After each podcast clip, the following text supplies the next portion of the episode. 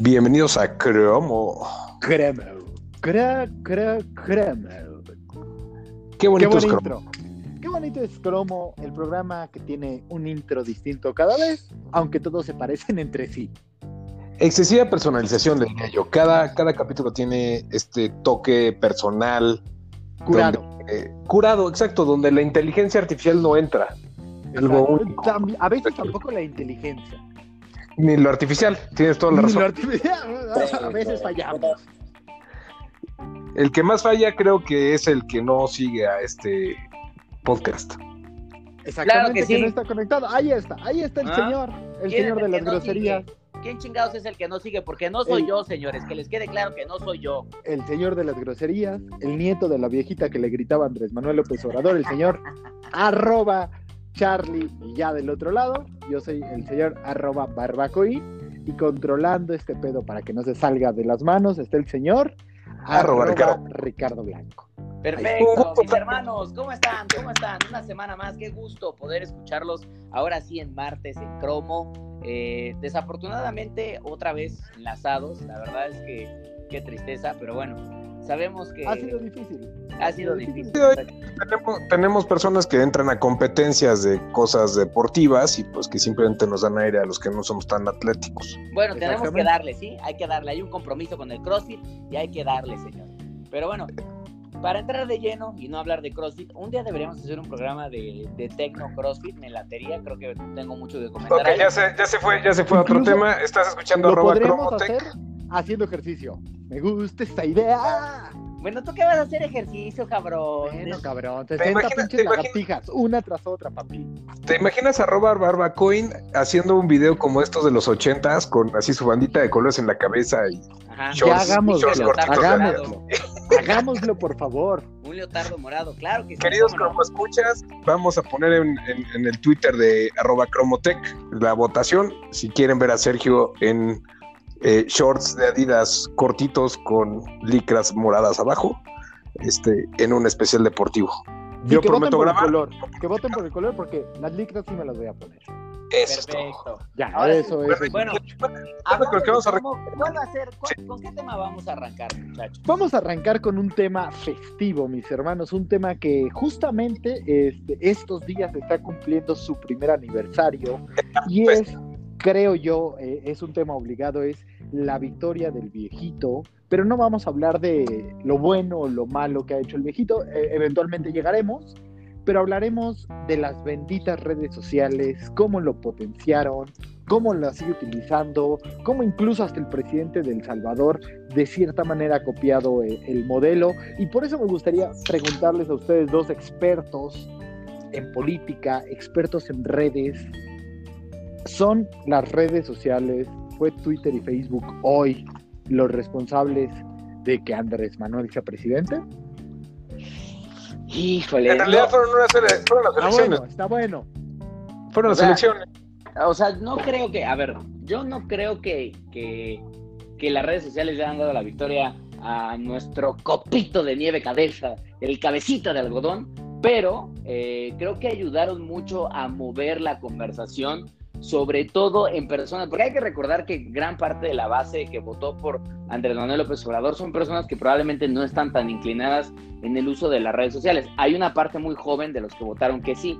Yo sí lo que creo es que a los que estaban en, en cierta edad, pues los movió bastante el uso de las redes sociales y los mensajes que estaban girando en torno, no solo de Andrés Manuel López Obrador, sino también de lo mal que lo hizo el PRI como gobierno y de lo mal que lo hicieron los otros candidatos durante, las, durante el proceso de las elecciones, que también le dieron como un boost al copazo para que pudiera crecer. Y aquellas personas que no tenían redes sociales, seguramente en su círculo social tenían alguien que probablemente estaba siendo influido con algunos de estos mensajes, que cabe decir, muchas de las notas que estaban durante el proceso electoral y que hoy todavía están, siguen siendo bien falsas, hijos. Bien pinches falsas.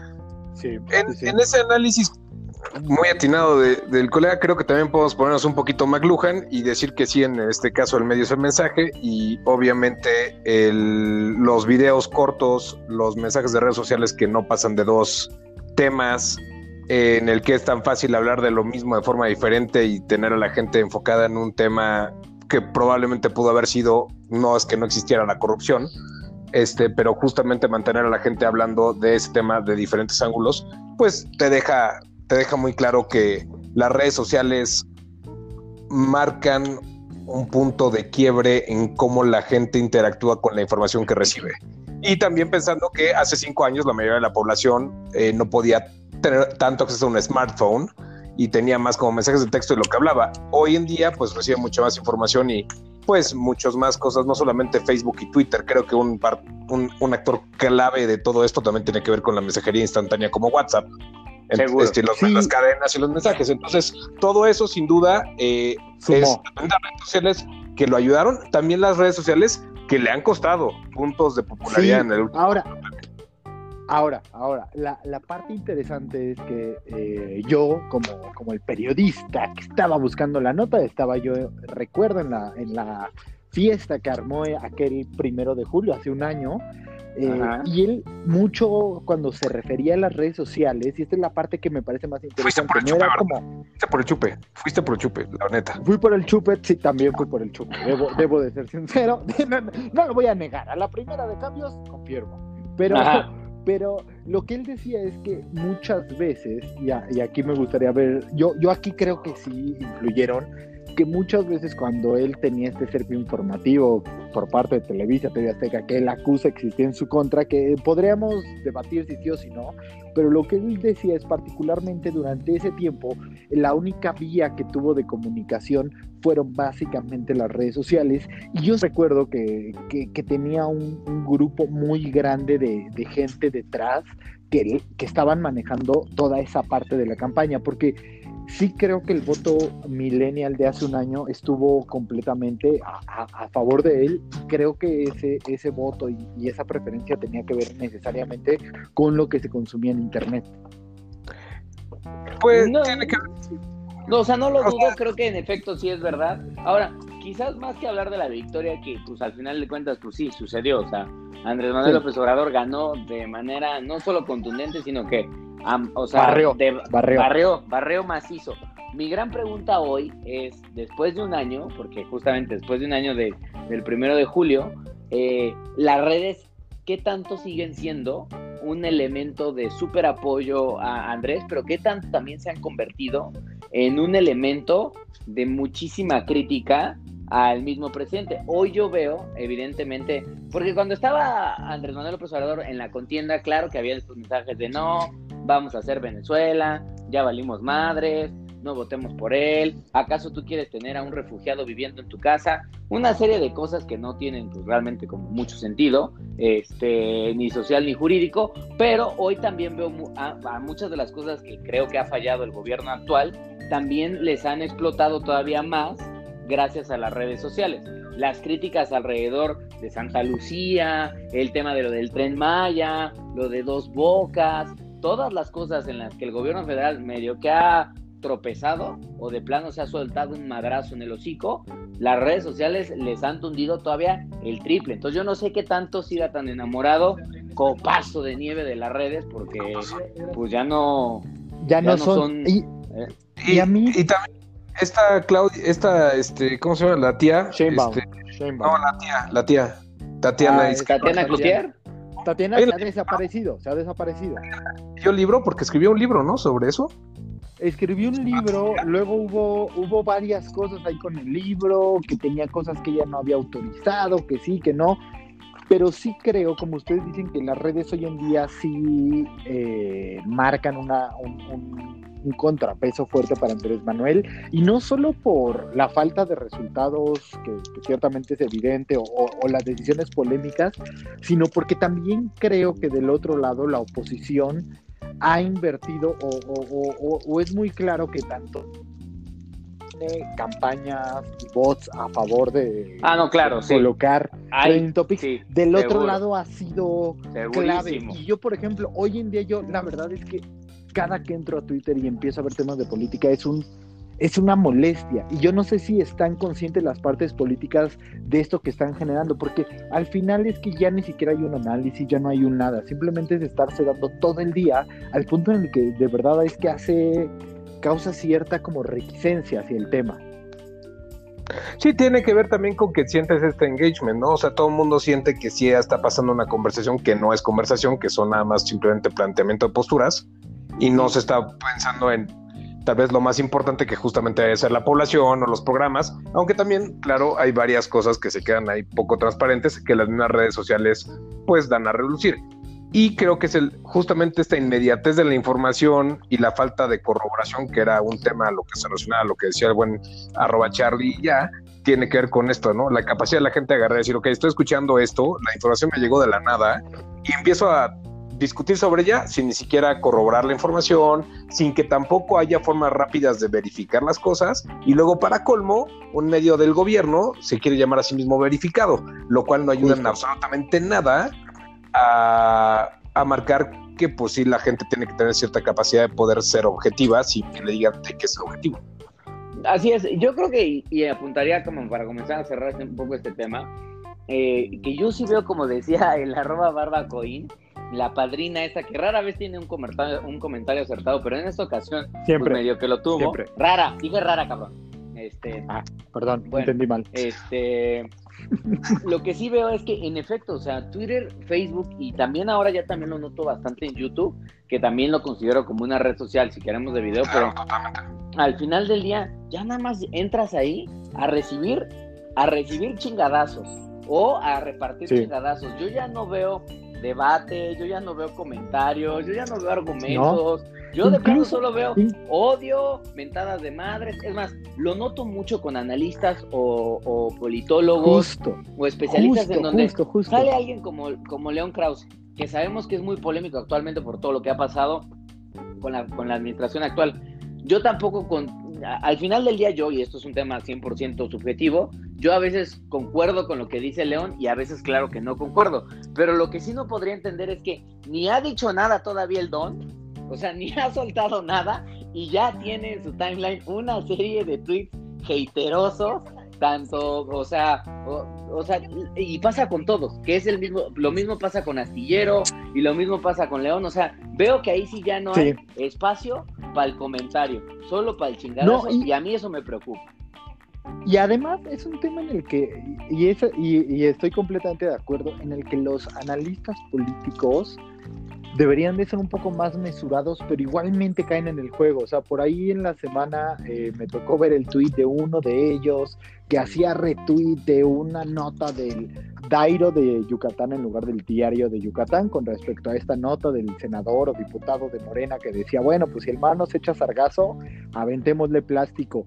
Y entonces ves esto, y, y, o sea, tú lees esa nota y dices, por sentido común esto no puede ser verdad. Digo, la 4T nos ha tenido sorpresas culeras, pero dices, bueno, esto, no podría ser verdad. En efecto, no era verdad, pero a lo que voy es que ese analista político respetado, eh, dando retweet y fomentando esta especie de incendio, o sea, este incendio que hay en las redes sociales, que mucho está basado en mentiras, mucho está basado, como decía el señor Ricardo Blanco, en desinformación, y yo sí creo que ellos, que, que, tienen como un poco más de conocimiento sobre el tema, o al menos están como más metidos, sí deberían de jugar un poco más el papel de, de juez y de calmar las aguas, pero claramente no están en eso, o sea, claramente el juego de incendiar funciona porque les trae retweets, porque les trae likes y particularmente les trae muchísimos seguidores. Que tiene que ver con un punto también, creo que muchos políticos confunden el like con el estoy de acuerdo contigo. ¿No? Que lo que buscan, o sea, los políticos se miden con este tipo de cosas de, pues, la gente confía en mí, entonces me va a votar o lo que sea, y confunden el like con eso, y pues más bien lo único que están teniendo es engagement a través de, sí, yo también quiero salir con un bat y pegarle al auto de atrás, aunque tenga un niño adentro, ¿no? Exactamente. Este, es pegarle al niño primero. Sí. sí, Yo por eso digo, pagar el bat. A todos aquellos que son como escuchas actualmente, que sabemos que son miles, cientos de miles, este, pues hacerles, hacerles el comentario de hijos. Sabemos que las redes sociales actualmente es un lugar en donde haz de cuenta que tú estás llegando a Catepong y en cualquier momento te va a caer, te va a caer. y traes un Rolex. exactamente, y tú tienes que estar al tiro, o sea, al tiro. Pero yo lo que les diría es, no porque la primera persona que se les acerque a decirles un hola, le vayan a soltar un pinche batazo, no, o sea, aguanten, escuchen y después, si de plano está pasando de lanza, pues hay maneras para responder. Pero lo que yo creo es que ensarzarnos en este debate de tú vete al diablo, tú vete al diablo, tú no sé qué, tú vete a la B, etcétera, etcétera, no nos está llevando a ningún lado. No está elevando el debate y tampoco estamos realmente teniendo un, nivel de, de comunicación político que valga la pena entre especialistas, entre políticos y entre usuarios de ciudadanos de a pie. Entonces ahí yo lo que pediría es, pues ¿por qué no discutimos sin mentar tanto las madres? Hasta que de plano ya, de plano nos, miren, si nuestro interlocutor no puede decir otra cosa que no sea una grosería, pues ahí se acaba. Yo, por ejemplo, soy muy grosero, pero abro el debate, con groserías, pero abro el debate. Exactamente. Exacto. Ahora, para, para el debate. este blog. Exactamente, eso también se sabe. Para, para concluir este bloque me gustaría preguntarles a, a, ustedes dos, así genios de las redes sociales que tienen el pulso en la mano, ¿son hoy en día las opiniones y el clima de las redes sociales representantes de lo que pasa en la sociedad o como se dice en el Internet, IRL, es decir, en la vida real? ¿O no? O sea, porque veíamos ayer la, la, fiesta que hizo AMLO en, en, Zócalo, y ciertamente sí hay acarreados, pero hay muchos más que están ahí. Y el domingo vimos una manifestación contra él, no solo en la Ciudad de México, sino en otras, en otras varias ciudades, y son personas que también están ahí. El tema es, ¿son las redes sociales hoy representativas de la sociedad o el tema de bots, el tema de la locura que se está dando ahí mismo, ya hizo que se perdiera cierta representatividad o que no sean un reflejo real? Yo creo que son un reflejo a medias, porque puede ser ampliamente manipulado. Que son un reflejo, lo son, porque llevan como un termómetro de lo que estamos pensando, opinando y, y diciendo. Pero tiene la posibilidad de ser bastante manipulado, alterado incluso, este, justamente con el objetivo de engañar o desmentir o no sé, o sea, hacer, hacer quedar mal al otro. Y es ahí donde es la parte más fea de las redes sociales. Hay un, ¿Usted, señor Ricardo Blanco? Hay un punto claro que menciona aquí el señor arroba Charlilla, que es eh, que pues puede parecer que es un reflejo, sin ser completamente reflejo, pero es el, sí creo que es el reflejo de la sociedad en el sentido de, en digital tienes que ver el camión de acarreados como si fueran bots. ¿No? Y la diferencia es que también podrías hacer como lo que tiene tal vez o lo más fácil en teoría de medir, a diferencia de una, de una manifestación, es que es mucho más fácil pues subirte a una postura o subirte a un debate desde la comodidad tu sala, tu celular y tu este tu chela al lado, ¿no? Entonces, este también abre cierta democracia, que tal vez sería gente que no entraría en ese debate, si tuviera que salir a la calle, aunque también le resta impacto al no mostrar la cara, ¿no? O al no mostrarse en persona. Entonces, es, una, es un reflejo totalmente, o sea, definitivamente es la digitalización de la parte análoga de nosotros como humanos y como posturas políticas, eh, pero eh, sí hay que medir, o sea, sí tiene que ser medido con otras dimensiones. Es lo que podría. Muy bien, muy bien. ¿Qué, qué manera de concluir la de usted? De bloquetazo, carajo. Perfecto, Se notó la producción, se, notó el trabajo que hicimos previamente. Estoy orgulloso de nosotros tres, mis hermanos. Pero vamos a Estoy orgulloso de nosotros tres. Y regresamos con otro tema suave. Mm. Arroba cromotech. Escríbanos a mentadas arroba cromo.tech y recuerden, este va a haber votaciones eh, para como quien ver a, arroba barbacoin. Este, el color de la licra. Eso, el color de la licra. Regresamos. Piel de leopardo. Ya está. Piel de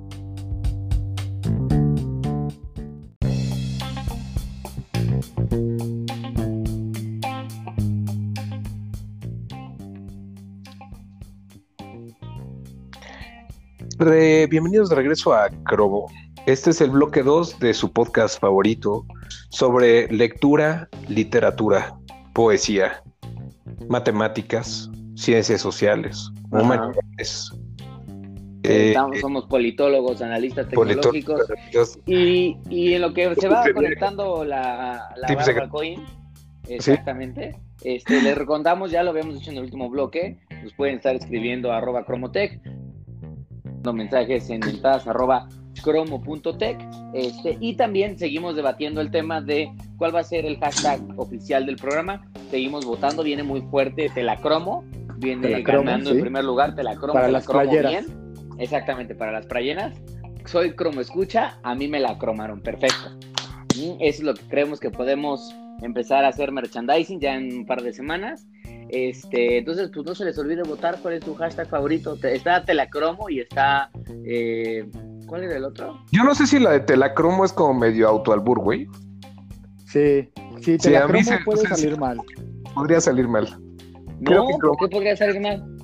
¿Por qué Pues, ¿Tú me la cromas, padre? Crómamela, Exacto. Crómamela, ándale, crómamela. ¿Ves? Ah, Ahora ya. podría tener, podría tener una, es un arma de doble filo, Hashtag orgulloso cromo escucha, creo que es bonito, es útil, y ya después vemos quién croma qué. Pero hablando de cromadas y otros temas, eh, ¿de qué se trata este segundo bloque, mi querido arroba barbacoin? Claro que sí, con mucho gusto. Les voy a decir de qué trata este segundo bloque. Ustedes dirán, este cabrón no se preparó, pero no, claro que sí. Y es la aplicación, seguimos con temas del gobierno federal, uno de los más fuertes patrocinadores de este programa. Lamentablemente eso no es verdad. La pero austeridad, hoy la en día austeridad de- eh, del a federal. la austeridad. Hoy en, hoy, en la mañana, la, la Profeco presentó su aplicación litros por litro. Básicamente, el tema de la, de la aplicación es de, a partir de geolocalización, que uno puede elegir o dar su, su propia ubicación o buscar en algún cuadrante, te dirá cuáles son las gasolinerías donde encuentras el combustible más caro o más barato y adicionalmente puedes hacer reportes. Hasta aquí todo bien, mis hermanos, hasta aquí todo bien. El tema, el tema es que el día de hoy la aplicación en Android no funciona. No funciona, mis hermanos. En iPhone, Y en no, iOS ni siquiera está disponible, aunque sí la anunciaron como una app disponible en el App Store. Ah, o sea, digamos que no, eh, igual está en el App Store chino, o sea, no está en el App Store Tal vez mexicano. está en el de allá. tal Puede vez ser está en que, el de allá. que la registraron en otro país y por eso no la estamos viendo acá los mexicanos. O sea, de cualquier manera, como buen lanzamiento de gobierno federal, pues salió incompleto, no está la aplicación como debe estar y al parecer en Android, que donde sí existe, no está No, funcionando. y, a- No está y y hablando de fuentes oficiales, déjenme aquí les leo algo de reportemh.com, que claramente tiene un grillito de la Miguel Hidalgo. Nos dice que así funciona la app litro por litro de Profeco para consultar precios de gasolinas. ¿Cómo funciona? La app fue diseñada para que sea fácil de usar, ya que podrás ver cuatro opciones en su menú, el cual consiste cuatro opciones del menú que algún día aparecerá en alguna aplicación que funcione. Buscar, que claramente permite buscar. Configuración, de posibilidad de escoger la distancia de 1 a 19 kilómetros por cada establecimientos. La capacidad del tanque, ¿eh? ¿viste? Tú que siempre sabes, Barbacoa, en cuánto, cuántos litros lleva, este, caben en el tanque. Exacto. Y la, Siento que me la- están albureando. no, jamás pasaría eso. Y ayuda, cual, ay- ayuda a llenar tu, este, perdón, ayuda a la cual muestra la simbología usada en la aplicación, así como el impacto. La aplicación usará tu ubicación en tiempo real y ya está disponible en tienda de aplicaciones por es- diferentes sistemas operativos. Es como cierra este hermoso comunicado. Como Pues ese es el nivel. O sea, yo, yo sí creo que es una, como, como decía el señor Fernández de Lara, es una, es una tontería que el día de hoy, siendo gobierno federal, ya sé, sabiendo que vas a tener este lanzamiento, sabiendo que todos los martes en la conferencia, en la mañanera, bueno, en realidad lo hacen los lunes, pero esta vez tocó en martes, eh, dan los precios de las gasolinas, sabiendo que es algo que realmente es un desarrollo que le será mu- de mucha utilidad a los usuarios. Tu primera experiencia la caga, sea terrible. la caga. les fue, les fue y ahora se ponen a hacer esto. Es como el- cuando dicen el famoso meme de You had one job. Pues bueno, no lo logró. Esta persona que estaba responsable o el equipo responsable detrás de la aplicación eh, no lo lograron. Y además me sorprende todavía más porque se supone que pues hay, hay, hay testing. O sea, previo a hacer el launch, hay un soft launch en donde tendrían que haberlo estado probando. Si lo hicieron, qué clase de soft launch hicieron para que no, no funcionara la aplicación. O dijeron, ah, sí, se lo voy a prestar a mi primo Juan, a mi sobrina Lupe y a, a- mi tío a mi tío Alfonso y se los dieron a esos tres, esos tres usuarios parece que pues les funcionó bien la aplicación, pero jamás hicieron un soft launch inteligente en donde tenían quizás una cepa de un par de miles probándola para decir, oye hijo, cuáles son los errores que le detectas, ¿no? Y Esas claro, luces creo que creo que fue Que- un lanzamiento vergonzoso. no solamente eso de vergonzoso, sino que además tienes a la gente te va a preguntar, pues yo ya uso Waze para saber el precio de la gasolina. Exacto. Y por hay aplicaciones como Fuelio, donde puedes llevar justamente el registro y te aparecen las gasolineras por precio. Y puedes poner tu Sí, puede, puede, pero en esas ni siquiera hay, hay, aplicaciones donde puedes meter el kilometraje de tu auto para que te diga entre recarga y recarga qué tan eficiente fuiste en el consumo de la gasolina. que un, ni siquiera te de eso se me hace ridículo. Entonces, estamos diciendo que fue un lanzamiento de una app mediocre, o sea, porque hoy en día si uno se mete a cualquiera de las dos tiendas de aplicaciones, ya sea Google Play o sea la, la, App Store, hay muchas más opciones que no solo te dan opciones de a los 19 kilómetros a la redonda, sino un mapa completo sin necesidad de que forzosamente metas tu ubicación en tiempo real. Y fue un lanzamiento mal hecho. Yo la única ventaja que le vería al, al, al tema de la de la aplicación de Profeco es que desde esta puedes hacer reportes para que vayan a verificar a las gasolineras. Que, que bueno, pues quién sabe, ¿no? ¿Quién sabe si algún día se puedan levantar esos reportes? Pues sí, o sea, de hecho yo tampoco le veo tanta utilidad. O sea, número uno no lo llamaría lanzamiento porque pues más bien parece anuncio, pero no, la app no la encuentro, ¿no? Y luego pues más, más bien del anuncio sí se me hace que no. Así que yo recomiendo que el gobierno federal, me dolería mucho que pasara lo que voy a recomendar, pero le recomiendo al gobierno federal que le pida al señor Pepe Merino que nos ayude en los desarrollos, porque la verdad, eh, si hay una aplicación que he visto desarrollarse para bien, es la de Alameda Central, que sí funciona en, las, en los dispositivos que dice que debe funcionar y dar la información que dice que debe de dar. Entonces, ¿Y funciona muy pues, bien, como la sección amarilla? Pues no, si, no sé, ya nadie usa la sección amarilla, pero si quieres recordarles para qué funcionaba. Pues para encontrar teléfonos. Pues es que, es que, a ver, mi tema ahí va, o sea, a ver, yo y justamente les iba a preguntar eso, o sea, la gran realidad es que, a ver, yo tengo tres aplicaciones, tres aplicaciones de gobierno en mi, más allá de que en efecto, hablando del tema de litro por litro, de la aplicación de Profeco, creo es la que quien la desarrolló, este, que no funciona, pues evidentemente yo creo que ahí si hubieran, hubiera sido más fácil que la Profeco hubiera visto a ver qué aplicaciones ya existen actualmente en el mercado que hacen más o menos esto. Ah, ok, ya está esto. Bueno, trabajemos con ellas directamente uno, a ver si se puede. Si no se puede, bueno, pues entonces hay dos caminos. Te robas la idea por completo, pero la tratas de hacer funcional, o terminas comprando como gobierno a esos desarrolladores, o les compras el desarrollo y le dices, hijos, ustedes que ya lo hicieron, queremos lanzar con ustedes el módulo oficial en vez de estar ingeniándoselas para lanzar nuevo módulo. Pero más pues allá de eso, lo que yo digo es, ¿qué aplicación de gobierno está chida? Porque yo tengo el Infonavit, es una basura. Tengo la del SAT, es una basura. Tenía antes la de la, tesorería. Mi policía. La de la bueno, pues no sé cómo será la de mi policía. Tenía la de la tesorería, funcionaba al principio bien, no sé qué hicieron después, es una basura. Entonces, los sitios web quizás no me quejo tanto. La verdad es que, por ejemplo, el sitio web del SAT, cuando quieres hacer tu declaración, bastante bien. Pero lo que son sus aplicaciones, neta que les vale macana a los que están detrás del desarrollo, porque no les ponen ni tantita madre. Porque funcionan cuando quieren y funcionan cuando no quieren. Yo no conozco una aplicación de, no sé si sea así en todos los gobiernos, ahí sí desconozco, hijo, pero por lo menos en el gobierno mexicano yo nunca he tenido una buena, una buena experiencia con una aplicación eh, que venga ya sea de gobierno eh, local o gobierno federal. Todas, para mi perspectiva, son basura. Y como usuario, como usuario estás acostumbrado a tener un cierto nivel, o sea, me podrían decir un tema de, no, pero es que aguanta vara, pues es que son aplicaciones mexicanas, pues que esperan, pues no, señores, no, señores, si estamos compitiendo en un mercado de aplicaciones internacionales, lo mínimo que espero, lo mínimo que espero es que tenga un nivel de funcionamiento estándar. No quiero que la aplicación vuele, pero también no jalen, es lo único. Sí, que, no sea una cagada, pues Exactamente. no mames.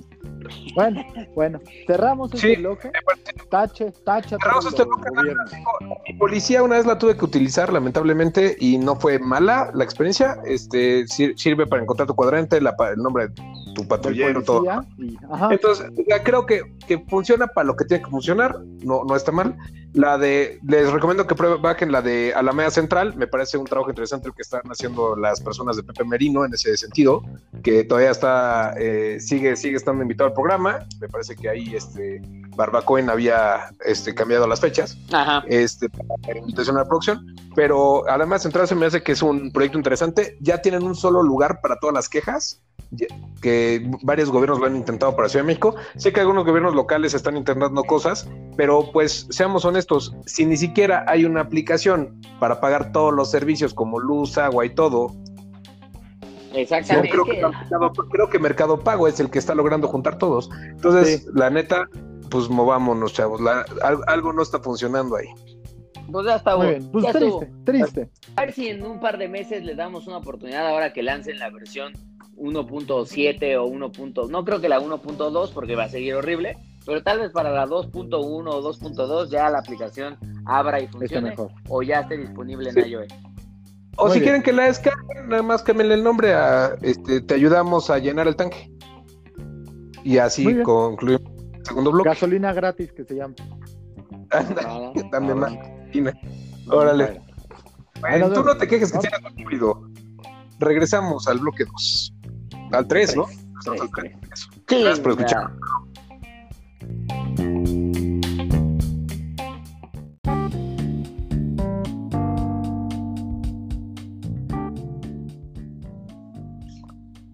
Estás escuchando Cromo, una producción del equipo del el Instituto Mexicano de que sí tuvo recursos, de un amigo de la política ambiental, este producido y coproducido por arroba Charlie ya, arroba McCoy y arroba Ro- Ca- Ricardo Blanco.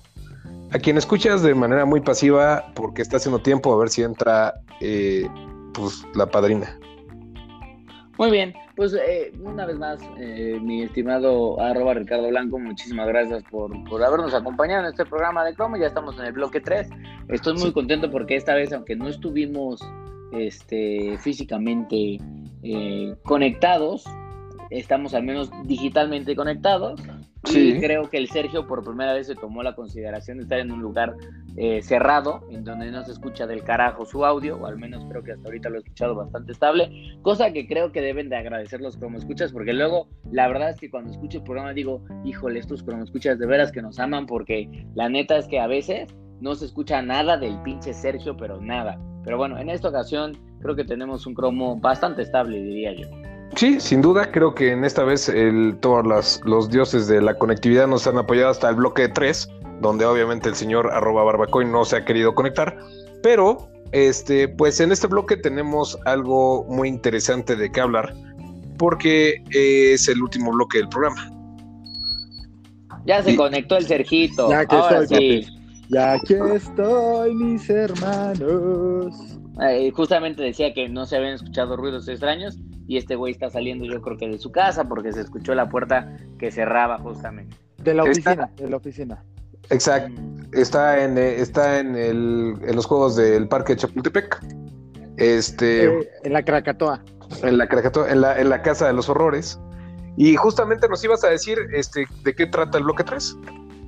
Claramente el bloque 3 tiene que ver, mis hermanos, hablando de, hablando de Chapultepec, hablando de, de la Casa de los Horrores, de la Krakatoa, y que tenemos ya las vacaciones encima. Me gustaría básicamente, ustedes dirán, este güey se acaba de sacar el tema bajo la manga, pero claramente no, claramente no.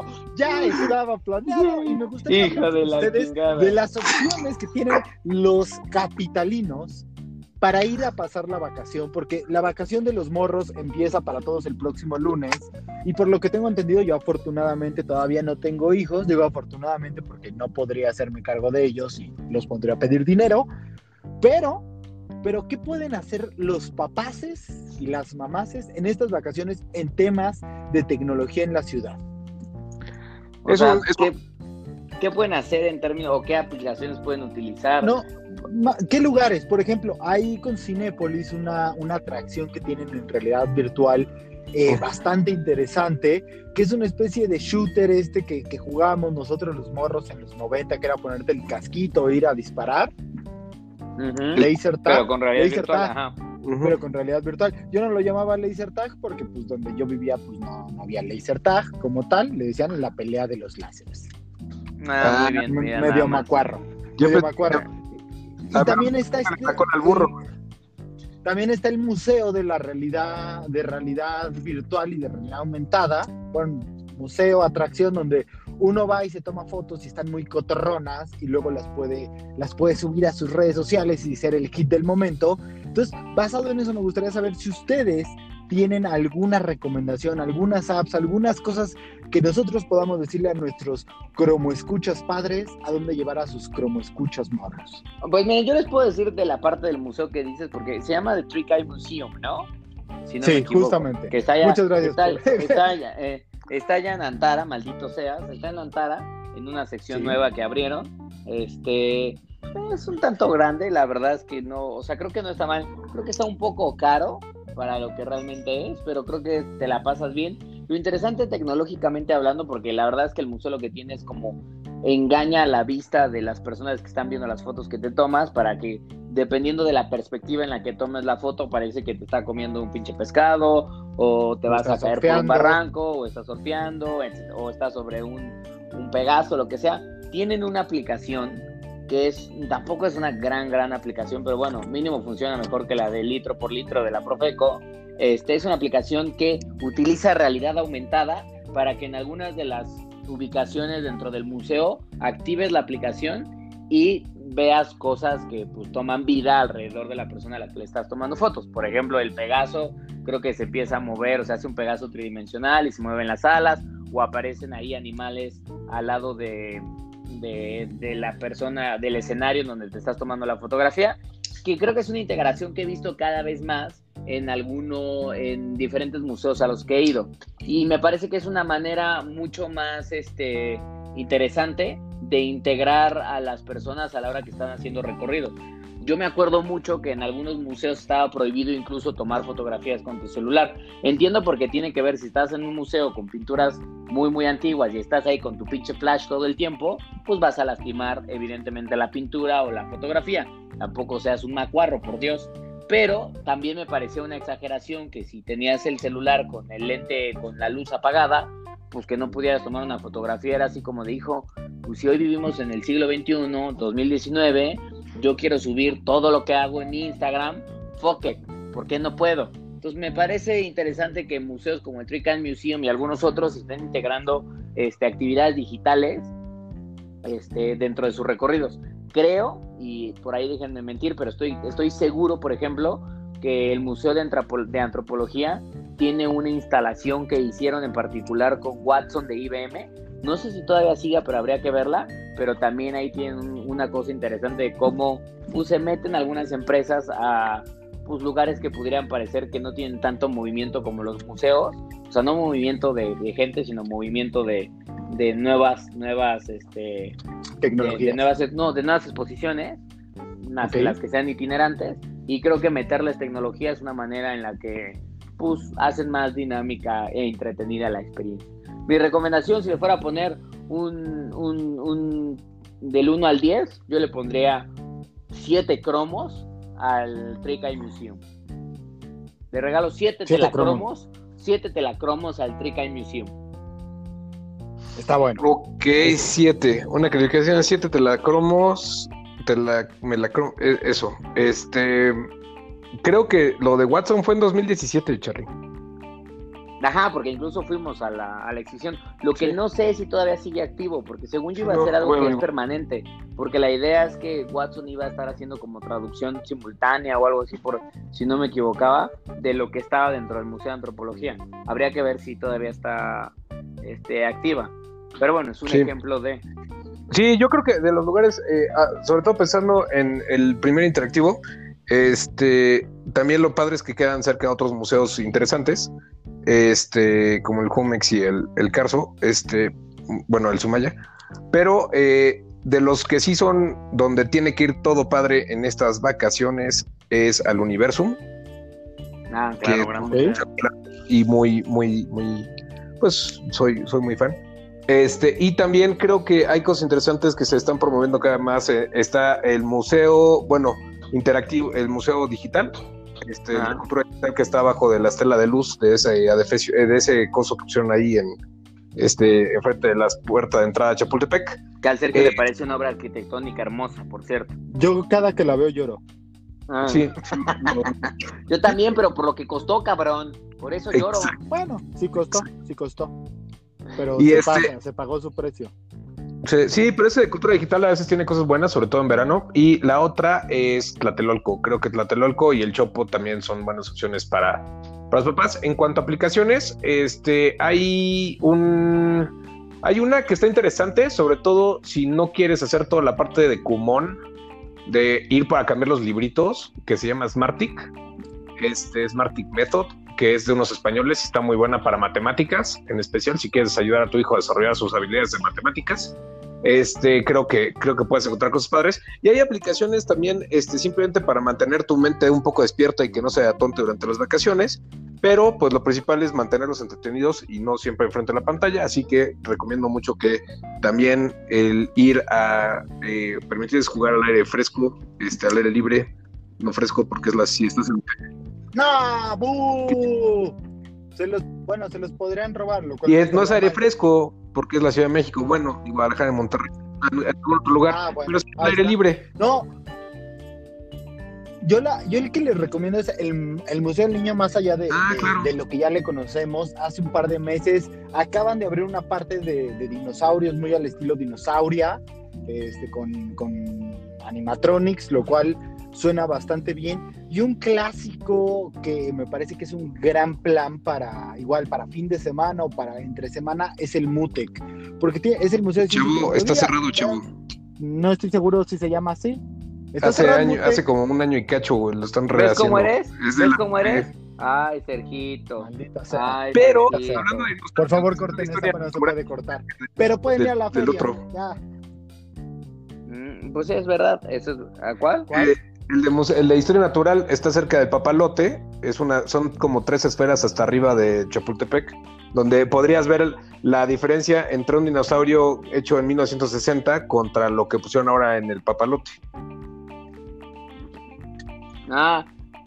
No, pues no he visto el de Papalote, supongo que ese, porque el otro lo hicieron en 1960 y creo que lo único que hicieron fue cambiar la pintura a un edificio. Pero... Algo interesante que vi el otro día o que alguien me dijo es que seguramente a algunos de nosotros nos tocó ir ya sea acompañando a nuestros sobrinos, hijos, lo que sea, pero este fuimos a Kitsania, exactamente. El otro día veía, yo me acuerdo que cuando yo fui a Kitsania todavía que me tocó de entrar a Kitsania, ya estaba un poco huevoncito, pero me, tocó entrar a Kitsania. Este, este bueno, te callas, cabrón, todavía no, Pero bueno, yo recuerdo que Kitsania tiene este reflejo de que era la ciudad de los niños antes de cambiar el nombre a Kitsania. Y ahí pues prácticamente era pues, una ciudad de morros en donde podías ejecutar diferentes tipos de actividades de adultos este, que, iban, que iban a ser desde, desde despachador de una bomba de gasolina hasta trabajar en un bimbo o en un pizza hut o creo que haciendo sushi, o sea, digamos con los ganchitos, a mí lo que me tocó. Creo que ahora hay una atracción que tiene que ver con que los niños aprendan a ser youtubers, hijos. Para que su hijo está con el tema de que le preguntan si tú quieres ser de grande, si quieres ser youtuber, papá. Bueno, pues los lanzan allá, hay como un estudiecito. Quiero que ser como el Charlie ya. Exactamente. Creo, que el niño con su pelito pintado. Algo importante con estas tendencias y que sí creo que es importante recalcar es que este, también hay que ayudar a los niños a entender la tecnología física detrás de las cosas, ¿no? Entonces, si, si les piden, quiero ser youtuber, pues también enséñenles a, a, jalar el cable, a, enrollarlo, a cómo funcionan esas cosas. Hay unos kits muy divertidos en Steren y también en el centro los pueden conseguir de hacer una radio de, pues, una radio del estilo viejito de, no de, no de transistores y bulbos, pero sí, o sea, de transistores justo, no de bulbos, que este, donde tienes que embobinar el, este, los, los, elementos y hacer la soldadura. O sea, hay varias cosas también como justo para que entiendan, creo que ayuda mucho y son cosas padres que puedes hacer con, tu, con tus sobrinos, con tus hijos este, en, estas, en estas vacaciones de verano. Y que por cierto, ya me informé, en efecto, les doy el detalle nada más final, porque Cromo es un programa que sí informa. Entonces, a todos aquellos como escuchan que sí tienen hijos, Les, les comento esto de Kitsania, es completamente cierto, no como las cosas que luego dice el Sergio, que el Mutec está abierto y que te dan descuentos y ya es credencial de lector y la chingada. que es el Museo de la Ciencia y la Tecnología. A ver, ahí les va, ahí les va, ahí les va. Kitsania tiene un campamento de verano para los morros que arrancó, eh, arranca desde el, bueno, arrancó el 24 de junio y va a estar disponible hasta el 16 de agosto. Lo interesante del campamento es que van a enseñar a los niños justamente a tener como talleres o actividades como un poquito más como para el siglo XXI, no tanto ser despachador de gasolina o de hacer pizza no que esos trabajos no sean dignos, pero les van a enseñar, por ejemplo, un taller de emprendimiento, que la idea es que se enfoca en tres cosas, que puede ser creativo, puede ser teatral, puede ser gastronómico, para que aprendan obviamente cómo a idear, ya a emprender de ese lado. Y la idea es que hay un taller tecnológico en donde lo interesante es que los van a acercar con todo lo que tiene que ver con las carreras STEAM eh, de ciencia y tecnología, que es obviamente ciencia, tecnología, ingeniería, arte y matemáticas y la idea es que, como decía el buen joven Ricardo Blanco, que los van a poner a armar, seguramente a programar desde pequeños robotitos o algunas unidades, este, a entender justamente también cómo funcionan algunas de las cosas tecnológicas. Algo de código probablemente podrá ir por ahí, por lo que veo, podría estar ahí metiendo en este, metiéndose en este taller. Este, no todos los niños, creo que son de los 9 a 14 años, para los más grandes, los más avanzados, pero también hay talleres para los morros de 5 a 9 años. Interesante porque en efecto, antes, pues tú llevas a tu morro a campamentos de verano donde está chido que aprendan actividades pues deportivas y de integración y todo eso, pero la neta es que qué chingón que hoy en día puedas ir a campamentos de verano en donde también le enseñan al morro o a la morriña pues clases de código, clases de programación, clases de robótica, hijos, porque ahí es donde está el futuro, por Dios, el futuro. A menos que veas que tu hijo es un talentoso basquetbolista. Sí, y hablando de, de cursos, como yo. Exacto. O un talentoso youtuber. Exactamente, como, como tu Padre Santo. Pero bueno, y hablando de cursos, el último, el último que les quiero recomendar es de mis amigos, mis camaradas, la gente de Apple, que ellos también en la Apple Store, en la que está en Santa Fe, para los como escuchas que están por aquella zona, dense una vuelta porque particularmente en verano sé que tienen varias actividades, igualmente en temas, como decía Charlie, de pues robótica y de... Para que no digan que este, este tema nos lo sacamos de la manga, no, señores, completito está. está. ¿Me escuchas, Jacobo? Tengo información fresca, Jacobo. ¿Me escuchas? Sí, sí, sí, aquí, adelante.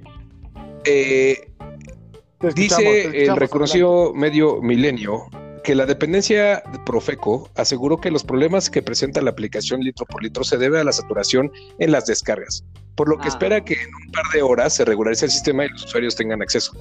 yo lo único que voy a decir de eso, lo único que voy a decir de eso, lo único que voy a decir, yo jamás había escuchado de una aplicación Entiendo que hay aplicaciones que no descargan porque la demanda y no sé qué, bla, bla. Pero jamás había escuchado de una aplicación que desaparece de la tienda de aplicaciones debido a la demanda. Así que espérate, no me venga con esto, sopladas esto, mejora, esto mejora con, esto mejora para que no les vean la cara. Ahora, a la hora que de la descarga en dispositivos móviles, de dispositivos móviles, la acción se realiza de forma habitual. Sin embargo, la ejecución presenta problemas, pues luego de permitir al dispositivo que acceda a la ubicación del usuario, el programa se cierra de inmediato. Así que esa no tiene ah, absolutamente nada que ver con que el sistema se y los A mí no me ven la cara. Ay, Profeco. Bueno, pues ahí está, muchachos. Démosle tiempo, Profeco. Todo está mal con esta estos ¿eh? cursitos que les pasamos en este cromo sabrosos para sus muchachos. Este, manden los campamentos de verano para que ustedes también puedan reposar y terminar las dos temporadas de Dark si no han empezado porque está buena. Y listo, pues ya está. Gracias. Oh, y metemos, yo creo, para finalizar, eh, pues preguntar en Profeco dónde podemos meter nuestra queja por publicidad engañosa. Es que bajé una app que no me está funcionando. Yo creo que sí. Si buscas Profeco en Developer te aparece y después estoy en, estoy en el, en el, en el Apple Store, en el, ¿cómo se llama? La tienda de, de Apple, de iPhone. Ah, esa cosa. Y es aquí en esquina en los precios, la revista del consumidor y héroes saludables. Es todo lo que veo en este momento. Así que sí, que es lo mismo que yo veía hace rato. No hay nada más. Sí, no hay nada sí, no más. Está, no está. Google Play sí está? Pues ¿Ya regresó o todavía no? en Google Play sí está, solo que no furula. O sea, el tema es en cuanto Cuando lo le, cuando le das compartir mi ubicación, se crashea. ¿Sabes qué? Exacto. Tal vez no pagaron de Google Maps. Ahí estuvo. ¿verdad? Ah, puede ser, puede ser, puede ser. puede Eso ser. podría ser. implementación. Eso puede ser. Pues vamos a estar al Bueno, pendiente, muchachos. Pues la producción de cromos se lleva de tarea. Se lleva de tarea. que tengan una hermosa semana. Gracias por escuchar Cromo. Ahí te la crom, ahí me la croma, querido Charlie. Sí, hashtag a- a- arroba Charlie ya. sí, Charlie nos la va a de la promo, porque me parece que es un hashtag, sigue siendo un hashtag fuerte. Este, ¿Cómo sigan votando, escuchas? muchachos. Un, un placer haber compartido un programita más con ustedes, maestros. Espero Igual- escucharlos la próxima semana, o al menos ya de manera ya presencial, poder compartir un cromo con ustedes. Hace rato que, que no le veo el Nos vemos. rostro, el rostro al Sergio para que me encabrone. Bueno, Ya hace falta, ya hace falta, padres. Pues un, un saludo a todos que nos escriban a arroba cromotech, mentadas arroba cromotech. Abrazote, Cromo. nos vemos. Chao. Cromos.